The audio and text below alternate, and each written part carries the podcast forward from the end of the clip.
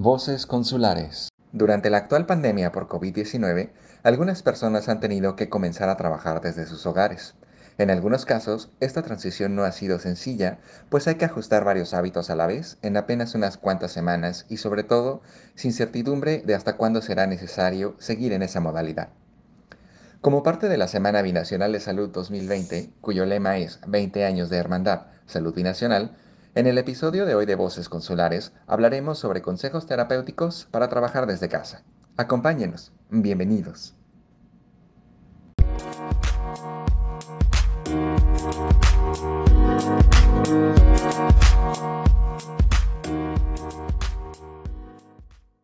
Estrés, ansiedad y agotamiento son los tres impactos del teletrabajo en la salud mental. No tener horarios establecidos para comer, para trabajar o para dormir genera cansancio y estrés. Lo cierto es que muchos pacientes reportan un gran agotamiento por la falta de límites entre la vida privada y el trabajo. Carolina Uribe, consejera y asesora del Departamento de Salud Mental de la Clínica Samuel Rogers, bienvenida. Muchas gracias por participar en este episodio. Para comenzar, cuéntanos, ¿Qué dificultades es esperable que tengan las personas que han empezado a trabajar desde su casa, sobre todo pensando a lo mejor en separar la vida personal de la vida laboral? Es importante saber separar la vida personal de la vida profesional. Es importante lograr un equilibrio entre las exigencias de nuestra vida profesional y de la vida personal. Es un desafío constante. No obstante, si puedes aprender a establecer límites y a cuidarte, habrás logrado un equilibrio entre el trabajo y tu vida personal, lo cual es conveniente para ti y tu familia. ¿Y qué herramientas o recursos tienen las personas para hacer más fácil esa transición hacia trabajar desde casa? Mi recomendación es que cuanto más control tengas sobre tu tiempo, es probable que te sientas menos estresado. Administra tu tiempo, Toma una decisión consciente de separar el tiempo de trabajo del tiempo personal. Planifica tus actividades personales y de trabajo. Haz una lista de tareas cotidianas de tu casa y del trabajo. Enfócate en un plan de actividades y prioridades.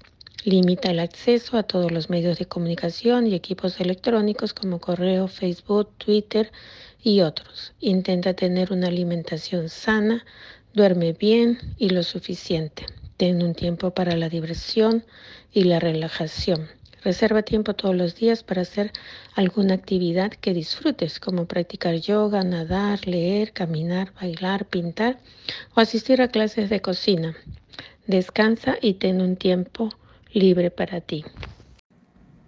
¿A dónde pueden acudir las personas que nos escuchan en Kansas y Missouri para recibir un servicio de terapia y hacer más fácil esta adaptación a todas estas nuevas dinámicas que han surgido durante la pandemia? El Centro de Salud de Samuel Rogers de Kansas City ofrece terapias virtuales a no costo para los residentes del condado de Jackson County y para los demás condados de Kansas ofrecemos costos reducidos de acuerdo a una escala de ingresos. De otro lado, en el estado de Kansas hay centros de salud como Vibrant Health, Family Conservancy y otros centros de salud.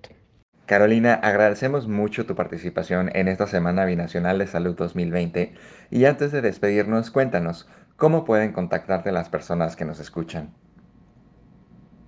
Muchas gracias, Cónsul, por la invitación. Gracias por darme la oportunidad de poder ah, comunicarme con la comunidad hispana.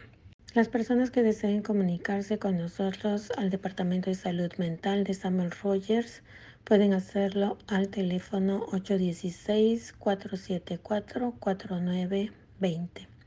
816-474-4920. Nuestras oficinas del downtown están ubicadas en el 825 Euclid Avenida, Kansas City, Missouri.